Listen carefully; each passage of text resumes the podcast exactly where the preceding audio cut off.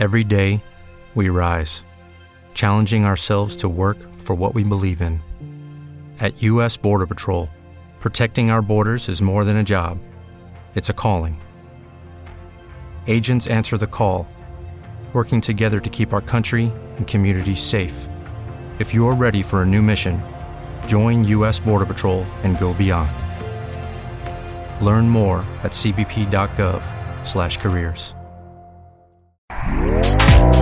Este podcast forma parte de Evox Originals. Disfruta de este avance. Muy buenas, soy Carlos Ocaña y estás escuchando Estoy Sano.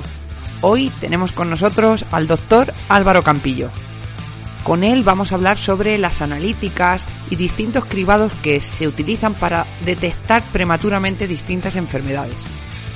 Es un tema muy interesante pero muy controvertido en el que hay muchos matices, por ejemplo, riesgos, beneficios, así que mi consejo es que cojas la información y simplemente que lo tengas en cuenta y lo compares con otras fuentes. Eso sí, que las otras fuentes también estén basadas en la evidencia. Y antes de empezar, deciros rápidamente que en la aplicación Aureo tienen un curso mío sobre pérdida de peso. Está muy bien de precio, creo que es muy completo y que puede ayudar de verdad a mucha gente. El primer episodio es gratuito y además ahí hago un resumen de todo lo que se va a tratar durante el resto de los episodios. Así que sin más, os dejo con la entrevista. Muy buenas, soy Carlos Ocaña, muchas gracias por estar por aquí Álvaro. Estamos haciendo una, una entrevista muy especial con Álvaro Campillo. Él es médico cirujano general y digestivo, imparte formaciones online, tiene varios libros, además creo que eres mago y abogado. ¿Es esto cierto? Efectivamente, sí, justo. Y bueno, para conocerte un poquito más, ¿podrías contarnos qué es lo que haces en tu día a día? Bueno, básicamente, bueno, en el hospital, pues eso, eh, pasar consulta, operar y bueno, ver los pacientes ingresados y luego ya por las tardes, pues mm, eh, tenemos eh, consulta privada y mutuas y tal, y también veo bastante y accidentes de tráfico, deportistas, un poquito, o sea, también enfocamos partes de eso a la, a la nutrición y al, al manejo de los síndromes metabólicos, etcétera. O sea que estamos, estamos entretenidos.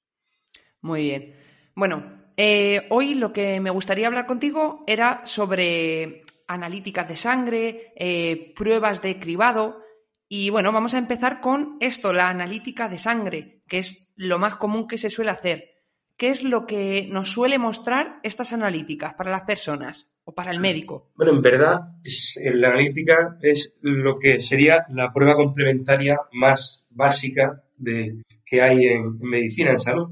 Y como prueba complementaria, pues eso, solo se debería hacer cuando buscas algo, complementar algo que, que sospechas que tiene el paciente.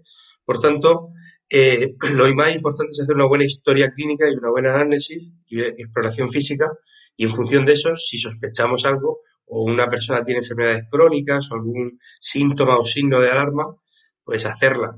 Pero hacerla de forma así al tuntún a toda la gente y tal es peligroso porque eh, son, son parámetros que están muy sometidos a variabilidad biológica y salen muchas veces fuera de rango y no se tiene nada malo.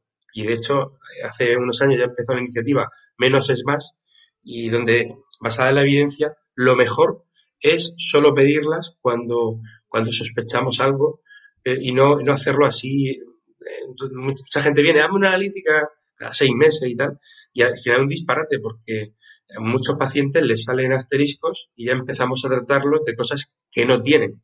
Es peligroso esto. Lo que pasa es que la conciencia de la gente todavía no está muy establecido esto que digo, por desgracia.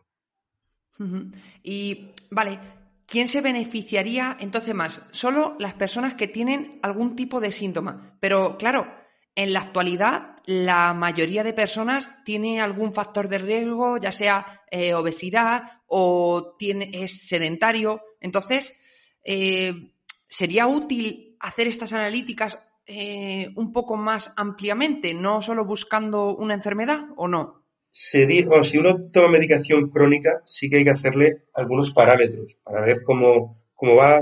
Hay muchas medicaciones que afectan al hígado o al riñón, eso sí que hay que hacerlo.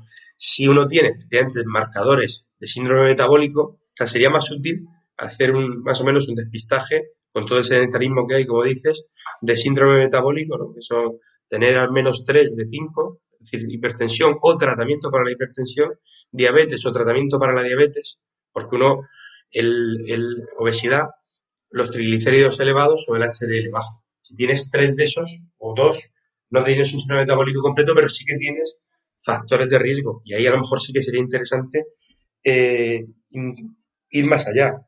Es verdad que dos de esos parámetros son analíticos, pero por ejemplo la persona obesa, sedentaria y que la, tensión la tenga descontrolada, pues sí que sería interesante, pero tampoco pedirle demasiados parámetros, porque cuantos más parámetros pedimos, mayor probabilidad hay que de alguno artefactado. De hecho, pedir 20 parámetros te hace pedir 20 parámetros eh, al 65% de la población más o menos, alguno le va a salir artefactado y no tiene nada.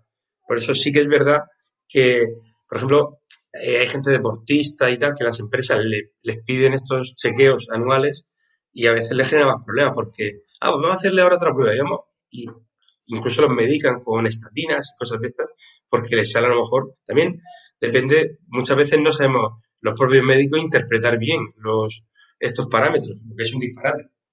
Así que es verdad que eh, vale, sí, eh, lo que me has comentado, por ejemplo, lo de las estatinas, creo que es uno de los, de los parámetros, el colesterol, que más controversia crea.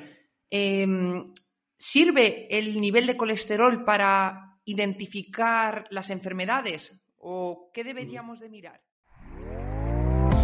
¿Te está gustando lo que escuchas? Este podcast forma parte de Evox Originals y puedes escucharlo completo y gratis desde la aplicación de Evox. Instálala desde tu store y suscríbete a él para no perderte ningún episodio.